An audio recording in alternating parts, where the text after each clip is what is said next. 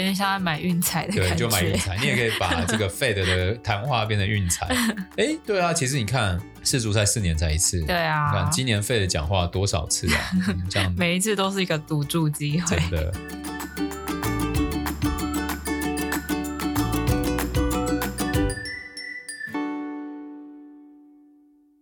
大家好，欢迎来到 Hugh 说财经，我是 Hugh，我是 Sarah。上周市场这个观望情绪非常浓厚哦，嗯、然后普遍就是小涨啊，标普五百涨一点一三个 percent，年至今跌十四点五七，纳斯达克反弹比较多，涨二点零三，年至今跌二十六点五一，然后道琼是小涨零点二四，啊，年至今现在是只有跌五点二五，Russell 两千小型类股是小涨一点二七，年至今跌十五点七。欧洲的话也是小涨零点三九，年至今跌七点四六。日经的话，上周是一反常态哦，跌了二点九一，然后年至今就是小跌二点三二。那上证综合指数上周涨三点六七，涨的表现相当好哦，年至今跌十二点三一。那表现最好是香港恒生指数，上周涨了十一点六一，好，这个年至今跌十七点四九，希望就是可以赶快解封嘛，对啊，然后经济活动复苏。好的表现就还不错。油价的话，上周涨很多，但是我们是礼拜二录音嘛，嗯，啊，礼拜一的时候又暴跌回去。哦、对对，上周五收在八十一点四，我今天早上看好像七十七还七十八，又跌三十块下来。那假如对景气有疑虑的话，这个油价的确是比较容易呈现卖压。那金价持续在走强，已经站稳一千八百二十了。其实黄金。默默的这一段时间也就有点像打底的感觉，对，打底上来。而且，我觉得提供一个另一个角度啦，就是其实你们要想哦，对于黄金来说，美元跟黄金其实价格是相反的。对对，就是你美元越强，通常黄金越弱；美元越弱，黄金就越强嘛，因为黄金抗通膨。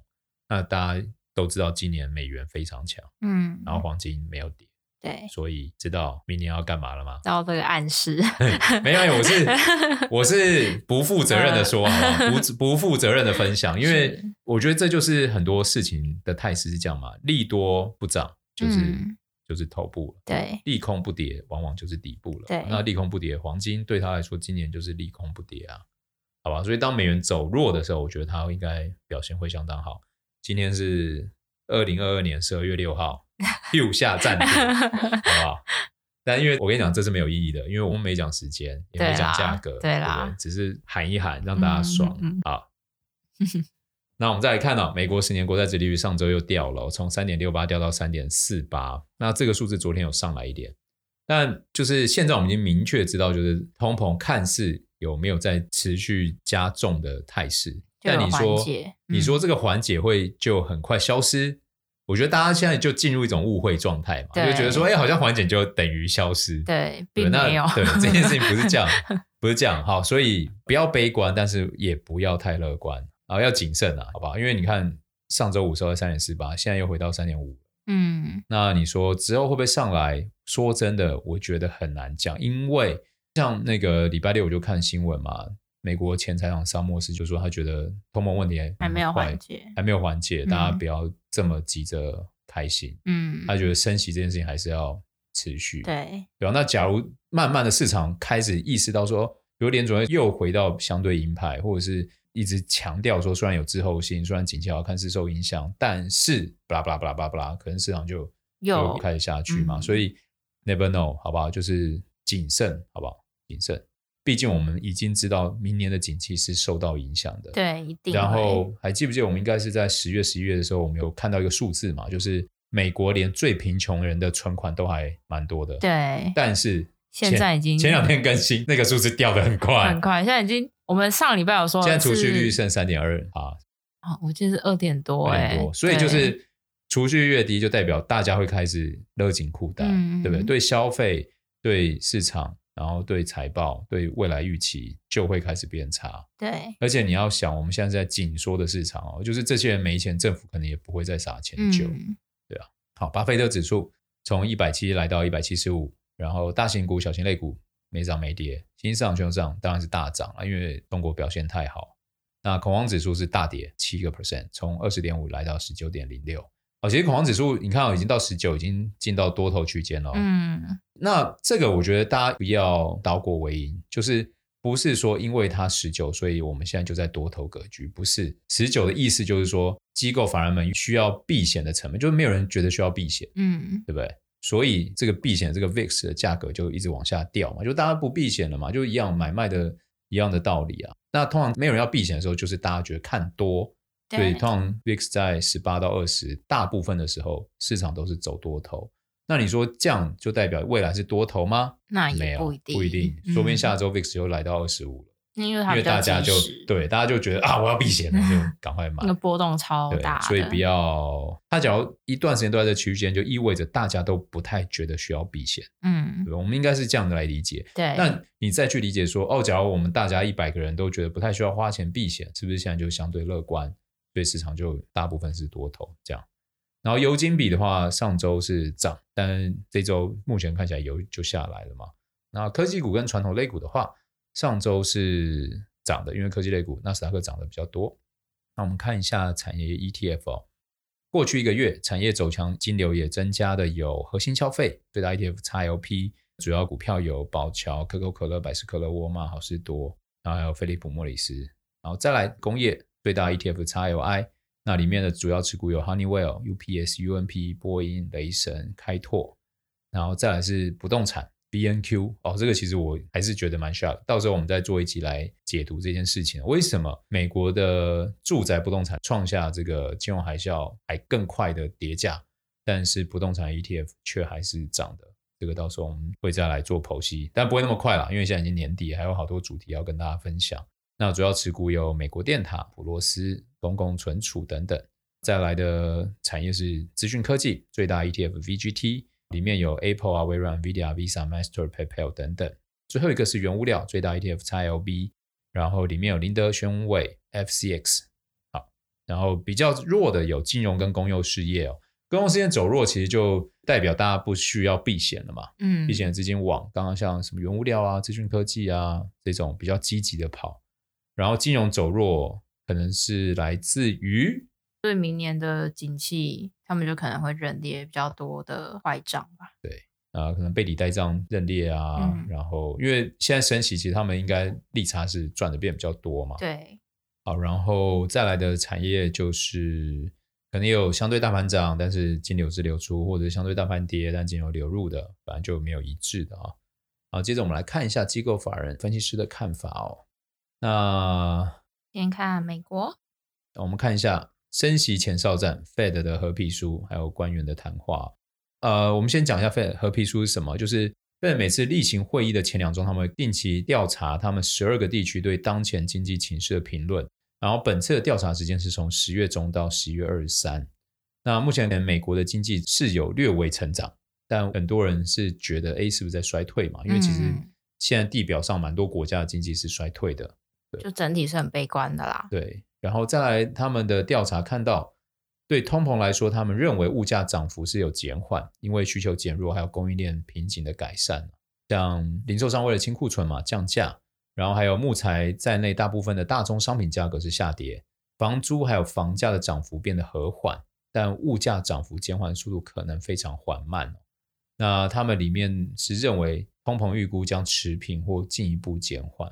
再来看到就业，他们认为劳动力市场虽然略微降温，但美国正经历数十年来最严重的劳动力短缺哦。因此，即使面临劳动力需求放缓，一些受访者仍不愿意裁员，因为真人不易。哦，其实现在就是很多产业是冲突的嘛，科技也在裁员，但是需要劳力的工的劳动力的对，真的是很难，还是很难找人哦。对对，所以这个薪资在往上变多的时候，就会带动 CPI 变高嘛。嗯。那然后再最后一个就是对衰退的看法，贝尔官员就已经坦诚了，对抗通膨的过程中可能会引发经济衰退，等于就是说我已经告诉你们可能会衰退哦，会衰退哦，会衰退。但他就是因为之前都没有很明确的提到这件事，就是难得出现在褐皮书上面说哦，真的会衰退，真的有提到经济衰退的。好，那我们看到主席鲍尔说了什么？他说最快十二月开始放慢升息步伐，但未来仍然会持续紧缩。那他针对通膨，他认为啊，要恢复物价稳定还有很长一段路走。就业市场，他认为从 Jobs 报告已看到劳动力需求放缓的初步迹象。那最后他这个劳动参与率的看法，他认为现在保持较低水准原因是因为新冠期间的退休潮所致。因为在目前三百万的劳动力缺口中，退休人员可能就占据了两百万。那对于最终的终点利率，鲍威尔预估可能会略高于九月预测的四点六个 percent。但因为之前有喊到五点七，甚至更高，有喊到五点七啊，什么七？现在讲略高于四点六，大家就已经觉得啊，那会不会就四点八？就感觉偏割一点的感觉。对，偏割很多。然后美国十月的 PCE 增速是放缓了，消费者支出目前还算稳健。然后服务业价格是持续上涨，消费者支出广泛是增长。那我们看看专家的看法，彭博经济学家认为十月 PCE 放缓的速度超过预期，这增加 FOMC 十二月会议上放缓升息步伐的几率。那我们也看到芝加哥商品交易所有一个叫 Fed Watch Tool，就显示啊，美国联邦基金利率期货交易市场预估十二月 Fed 升息两码几率目前是七十八个 percent，升三码是二十二个 percent 哦，几乎已经底定、就是、底定了，对，就连那个传声筒也就是告诉大家说啊，十二月就升两码，要放缓喽，应该是九成的吧，这样。但升一码的话，我跟你讲，市场就再暴涨一波，升一码一定暴涨。大家也可以押注啊，你用那个什么 buy call 嘛，一点点用一点点 buy call，有点像在买运彩的感觉。对，就买运彩，你也可以把这个 Fed 的谈话变成运彩。哎，对啊，其实你看世足赛四年才一次，对啊，你看今年 Fed 讲话多少次啊？这样 每一次都是一个赌注机会。真的。那我们看到那个美国公司裁员报告，美国企业十一月裁员人数较十月大增了一百二十七个 percent 哦。美国企业十一月加快裁员步伐，宣布裁员七万六千八百三十五人，裁员人数较前月大增一百二十七趴，较去年同期大增四百一十七趴哦。然后，并且是以科技业是最为严重。今年为止，科技业宣布的裁员人数是最多的，其他产业的裁员速度虽然有所放缓，但招聘速度似乎也相对放缓哦。尽管专家对于这个萧条将持续多久的估计并不相同，但他们大多认为这波裁员的影响将是巨大的。并会连带影响到支持科技业的其他劳工。我觉得，假如这个角度其实就是领头羊都开始走弱的时候，我觉得对于未来的一些想象，我可能就没有办法再像以前这么的乐观了。嗯，其实这某一个层面啊，我觉得这才是我认识的市场。哦，对啦，过去两年真的是疯狂的市场。对，过去两年就是市场的一个很疯狂的期间。但现在这种，我们需要一直看数字，一直需要看动向，然后了解一下最前端到底消费数字啊、生产数字啊，然后企业们的资本支出的信心啊，对，好，就是真实 在做投资，是我们得一直 follow 这些数字，才知道最前线战况如何嘛。对，到底现在是可以进攻，还是需要变防守，对不对？那过去两年大家进入一种恐慌，什么？就是哎，我卖掉就买不回来，对的。就闭着眼睛都会涨的感觉。对，对，过去两年就是一个大大疯狂的多头时期，好吧？我们其实现在是要回归，渐渐回归，回归常态啦，回归过去我们认识的这个资本市场。嗯、因为我觉得疯狂的东西，第一个不太能持久，第二个持久久了反而不好。因为你看嘛，其实假如过去两年这种疯狂变成一年的话，嗯，今年的市场不可能这么糟，或者是去年市场也不会那么糟，因为它就。比较快去抵抗通膨，对，比较快缩紧一根。那你可能有的人疯狂到一半，他就这么荒谬，他就已经被缩了嘛，嗯，对吧？那我觉得现在就是太荒谬，太久了，所以才会这么痛。然后破掉的时候就是非常对啊，惨烈一点。好，美国看我们看一下欧洲，其实哎，欧洲真的状况很不好，但好像股市的涨跌也跟欧洲的状况并没有那么联 动。可能有的人内心跟我一样有一些疑问，就是明明欧洲数字这么不好，但美国涨。或者是美国跌，好像他们也影响没那么大。反而今年影响到的都比较多，都是在汇率上面。对啊，对，经济状况不好，汇率就跌；经济状况哎也没有好啊，那美元跌它就走强。哎，像这个英镑对不对？跌到一点零三，又涨回一点二三。但是实质面，英国的状况并没有变好啊，是不是很好的。对啊，那我们看一下欧洲央行行长拉加德说了什么？他们说欧元区的通膨还没有触顶哦，所以他希望。通膨率可以在十月触顶，但其结果可能会比预期还来得高。然后，所以这个就是在暗示欧洲央行将会继续升息。那我们看到欧元区十月的通膨状况跟年初比多了十趴，但低于市场的十点四个 percent，也较前一个月下滑。同时也是二零二零年以来最大的降幅哦。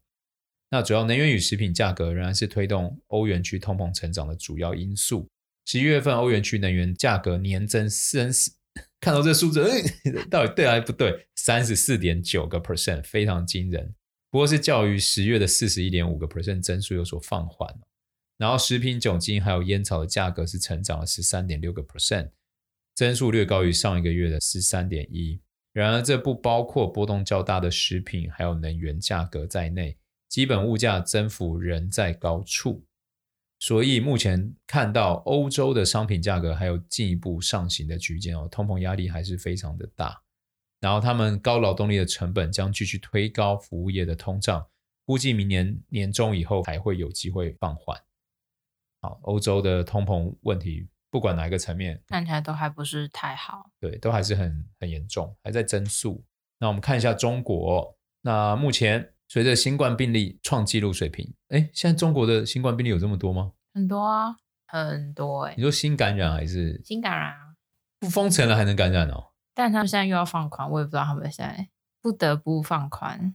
这叫什么？白纸革命？对，白纸。哎，他们现在青年的失业率是十九趴，哎，高哎，很高，好不好？很惊人。你知道十九趴的概念就是那时候欧洲五国的失业率，很可怕哎，十九趴，二十趴的意思就是。每每五个人有一个人失业，好高哦，很可怕哎！而且就是你还是得缴贷款呐，对啊，你的生活啊，你就要疫情被封在家，你家的水电费都还。我今天就看到一个新闻，就在讲，就是有一个学生吧，他就说，因为这样的呃，就是封控封控活动，他父母的薪水变少，所以就没有办法送他出国念书哦，然后他就觉得他的人生就被这件事情毁掉。好了，当然就是一方面我理解他的想法，嗯、但一方面我要鼓励大家，我们没有人会被一件事情毁掉，除非你自己要毁了自己。对啦，唉，反正就现在中国也蛮紧张。然后经济学家们认为啊，中国央行的货币宽松之路尚未完结啊，全球前景变得对中国央行更有利了一些，因为中国持续宽松，美国持续紧缩，嗯，哦，联准会的。这个放慢加息步伐，也开始减轻人民币的部分压力哦。国内通膨预计也保持相对低的水平，所以当然你这时候有没有会会不会有人内心有个疑问啊？就哎，以前我们对通膨的理解就是物价嘛，那中国的物价其实现在也蛮高，嗯，那为什么通膨没上来？对啊，为什么？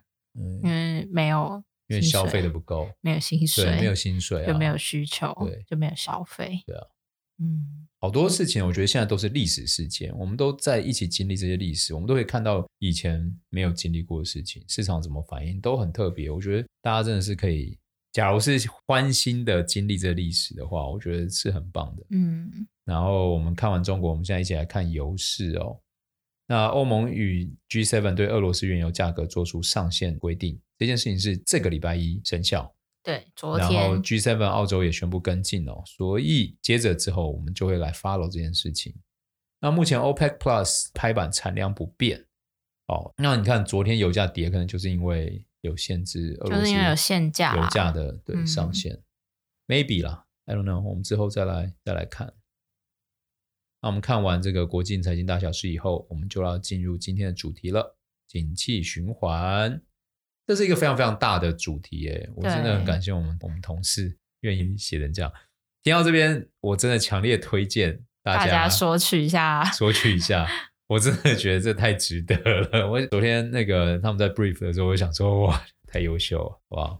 那景气循环，呃，我相信大家都听过嘛，然后大家也都觉得知道有这件事情，嗯。那像 Hugh，我是会有点懵懵懂懂的意思是说，哎。比如说，像现在美国就在紧缩，对，中国在宽松，对，对不对？或者是我们像我们刚刚聊到的，哎，物价在上涨，但是美国是通膨很高，嗯，但是中国通膨很低，对，对，其实就好多我在念经济的时候，我觉得无法解释的原因跟理由。那景气循环某一个层面也是一样的，为什么？因为最早两百年前就有一个人叫 Kitchen，对，Kitchen，基清啊，Kitchen。好，那它有一个叫 Kitchen Cycles，那它主要是在讲厂商生产还有存货太多，它就减少生产，所以它会有个库存周期，这是第一个周期出现。嗯，那它这个很短，它认为就是四十个月。好，那我会先讲这个，就是因为好，接下来就有一个中期，有一个叫 Jugalar Cycle，它是在看厂商他们设备更新跟增添设备的这种 cycle。那它这个设备更新周期，它的时间跨度大概是十年。对，前面那个四十个月嘛，再就十年，嗯、然后再就一个长期周期，叫顾兹奈，是一个俄罗斯人，嗯，美国经济学家、统计学家。好，刚刚前面那个。Hitchens 也是统计学家，其实我真的很喜欢透过统计数字看很多事情啊，觉得比较有根据、有有理的感觉。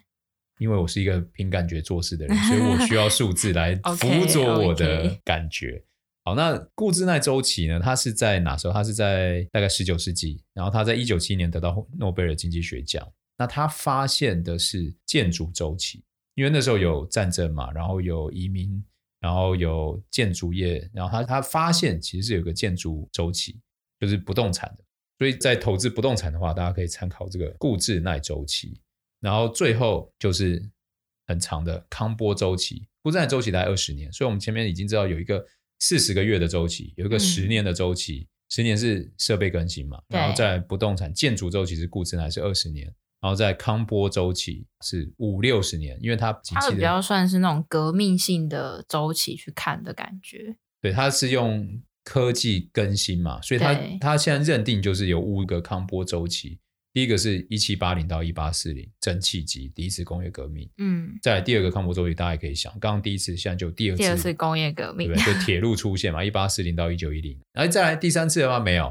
不好意思，就一九一零到一九七零，就是空调、计算机、收音机、电视机、核能，好，带来第三个康波周期。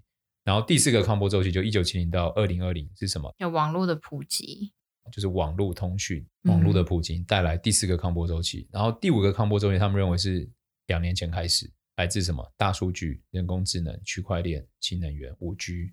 好，那这个到底会不会变新的康波周期？其实。嗯接下来才知道嘛，所以你看康波周期一个周期大概五六十年，所以我们就有四十个月的，有十年，有二十年，然后有五六十年的，总共有四种很大的这个跨维度的周期，也有比较短的存货的周期。那最后就有一个伟人，奥地利的经济学家叫熊彼得，他就综合了这四种周期，就是说长的里面其实是包着很多短的，中的或短的，那要有很多短的才能架构出一个长的。嗯，好，那。创造了一个熊彼得周期，这些周期呢，你就会想说啊，这就是我们以前上学学到的嘛。好，那再来我们就进入如何判断景气循环。我必须简单先讲一下，但是呃，学术上的判断是怎么样的？因为这个就是当你的因素越来越多的时候，其实你就很难看到。应该说，你用很多个角度去看的时候，好像都是真的，嗯，对不对？但是在这个角度看到这一面，跟 Sarah 从另一个角度看过来。其实可能又不太一样，可能又不太一样。嗯、那你说谁对谁错，也没有对错，因为都看到真实的样貌嘛，只是不同的角度。嗯、那景气周期这种就是它不固定嘛，它不会说啊，今天这个东西四十个月就结束，以后都四十个月没有。嗯，因为你就是太多因素变数会放进来，对啊，比如人人口的数啊，大家的收入、大家消费习惯啊、文化啊，对不对？然后有没有不同的要素又放进来，不同的科技导进来，就完全都不一样。那。嗯在学术角度里面，衡量景气循环大致会依照三个步骤。第一个，先决定基准循环，就是决定用哪一些经济变数代表景气的指标。比如说，有的是决定参考 GDP 啊，有的参考比如 CPI 啊，就就像我们为什么要看 PCE 啊，我们为什么要看 PMI 啊，或者什么采购经理。因为我们也我们也只能试着从不同的角度看同一件事情。对，那你决定这件事情，就像我们的 CPI 从八点多掉到七点多。它就是第二个重要步骤，就是判断高峰跟谷底。嗯，那目前大家欢声雷动，就认为说啊，啊，看到转折点，似乎高峰出现了嘛，嗯、对不对？那所以，假如他再从七点七回到八，我跟你讲，市场就崩坏，就崩坏。其实也不一定啊，因为可能上去大家也觉得说啊，就吓吓我们，反而还会再下去。嗯、然后最后第三个步骤就是国家要跳出来认定了。我们上次有聊到，我们看到过去。六十年有九次的景气循环，对，但是只有四次是被认定经济衰退，对对对，所以还是需要这个政府出来认定。那通常认定的时候，都已经是事实发生了六到十二个月，就一定是从后面才去看前面说，啊，那时候的确怎么样了。因为通常在做这件事情的时候呢，都是不好的时候，对，所以他不会在不好的当下就告诉你现在很不好，嗯，因为你就会自我实现嘛。明明可能原本还好，就会就哇，大家信心哇，对，就像两年前疫情刚出现，封城，大家人心恐慌。美国那时候在做的什么？救市杀钱，他绝对不会说崩了，崩了，崩了，对不对？对对对，绝对不会这样讲嘛，讲这大家就真的讲了就更惨。对，好，我们大家先理解，就是哦，原来景气循环有这些学术的根据，嗯，然后四个架构有短期四十个月、十年、二十年，然后再五六十年。然后之后有一位这个大拿熊彼得就把他们全部整合起来，变熊彼得周期嘛。我们现在都大概知道这件事情。嗯、那这整个循环呢，它里面会有几个阶段。其实我们就可以把它想象成一个气球，你在吹气，其实它就变大变大，它就是在开始在慢慢在成长嘛，在繁荣。嗯、它从原本没有是好，就开始一直繁荣繁荣繁荣，然后到一个极限的时候，它就没有办法变大了。嗯，然后就会高峰嘛。然后就开始慢慢往下，往下，往下，对不对？然后往下就开始的成长趋缓嘛，然后再停滞，然后再衰退，然后它的气球就越来越小，越来越小，越来越小。然后小到一定的程度的时候，它怎么样？小不下去了，嗯，所以它就会触底，就谷底，然后接着又会开始打气嘛，有复苏，然后再来成长，然后繁荣，然后有一样的循环，大概就长这样。那长这样的，它可以套用在很多的产业，或者是国家或者区域。那你只要加入的这个因素越多，它的变数就越多。对，那也因为这些变数，因为我们刚刚有讲，哇，你有那么多周期，然后你有这么多学术根据，到底要用谁来看？不知道，嗯、因为刚刚也讲嘛，嗯、第一个步骤你要先决定你要观察的要素嘛，啊、也就是说，我今天 Sarah 决定 GDP，Hugh 决定 CPI，我们看的东西其实完全就不一样了，我们得出的结论也不一样嘛，嗯、对不对？所以后来我们跟金融业有关的那个美林证券。他们在二零零四年就推出一个东西，叫做美林时钟。因为美国银行现在后来为什么在投资变得这么的举足轻重？因为我们有在听的听众朋友应该会常听到我们会说，哎，美根据美国银行的一份调查经理人调查报告，对对对，对，他们会采访两百多位美国的专业经理人，然后就是美国银行其实在投资界的这个地位是很大。嗯，好，那美林时钟呢，它主要就是透过 GDP 还有 CPI。这两个重要的关键数字来决定经济周期。那用这两个来决定，也是因为这两个东西它相对于其他可能的变数，比如说刚刚我可能 Sarah 他就觉得说，哎，我来看用电量，对对不对？然后 Hugh 可能说我来看运输量，对不对？我来看啊，现在房地产的房市盖的量多少？对，这也是一种就是都有太多太多角度数据可以看嘛。那这个美林时钟它就用 GDP 跟 CPI，因为第一个，这两个数字官方公布，嗯，一定会有，而且对，一定会有，然后也一定是为真，嗯，那你是说它有没有领先什么什么的，先不管，对，对，那它一定为真嘛，嗯，然后一定会有，而且你也知道哪时候会公布出来，嗯，那它美林时钟，它其实就把它就是就像我刚刚讲那个气球那个状况嘛，对，慢慢扩张，对，那扩张的时候通膨就会上往上，那我们就有点像说过去两年扩张很快，嗯，但通膨现在对就反应了嘛，对。那通常这时候政府要做什么？就升息打通膨，然后财政政策中立。但是这一次的财政政策是什么？紧缩。嗯，对，所以因为这一次的通膨发生的很快，来得很猛，所以所有的货币跟财政政策都是要把这件事情先解决。那美林时钟有什么好处呢？因为它可以让我们透过精准的数据来预测未来的经济走势。什么叫？精准数据就是他们透过一些领先经济指标，比如说像 CPI、PPI、采购经理人指数、存货周期，来看看未来消费者或者是企业对于未来的开销啊、嗯、消费信心啊这些，就可以让大家可以有一个风向球的概念了、啊，个定锚的效果，对，有个定锚的效果。嗯、然后以及就是像通膨领先指标是参考 CRB 指数嘛，之前我们有也会喊给大家嗯看。嗯那就透过这些有机会判断未来景气的经济指标，来让大家可以透过美林时钟这个模式去判断我们到底景气在什么位置。对，气球在持续扩大还是已经大不了？那它现在缩小的速度很快还是普通？那它会缩小到哪时候又会有气进来？哦，大概就是会有这个循环，我们大家就可以去想象。那。讲完这个循环，景气循环以后，那一定就要进入到市场嘛。好，我们知道有循环了，嗯、那要怎么用，对不对？过去两年大家都在买什么股票？都在买那种景气很好的股啊，买那种梦想股啊，本梦比的，对对对，本梦比的股票嘛，对，嗯，特斯拉这种。就是成长股，所以在景气气球在扩张的时候，大家就会去押注在认为很有未来，但是你现在不一定不一定看得到，对，不一定看得到，嗯、对不对？有未来，大家一定会用，一定会有很好的成长的，这种就叫成长型类股，嗯，好，所以在过去两年就吃到这种成长型类股的红利，对，那我们今年开始，你看财政紧缩嘛，升息，好，都是在。什么阶段的时候会发生？就是滞胀，就是气球最大的时候，然后接着可能气球开始缩小，景气开始不好，那这时候会影响的就是什么？就是之前最好的股票嘛，嗯，对不对？你这种成长型类股就会开始受到影响。对，那在这个时候你要做什么？对，你要做什么好？嗯，那通常这个时候其实进入的会比较好的是美元跟美国政府公债。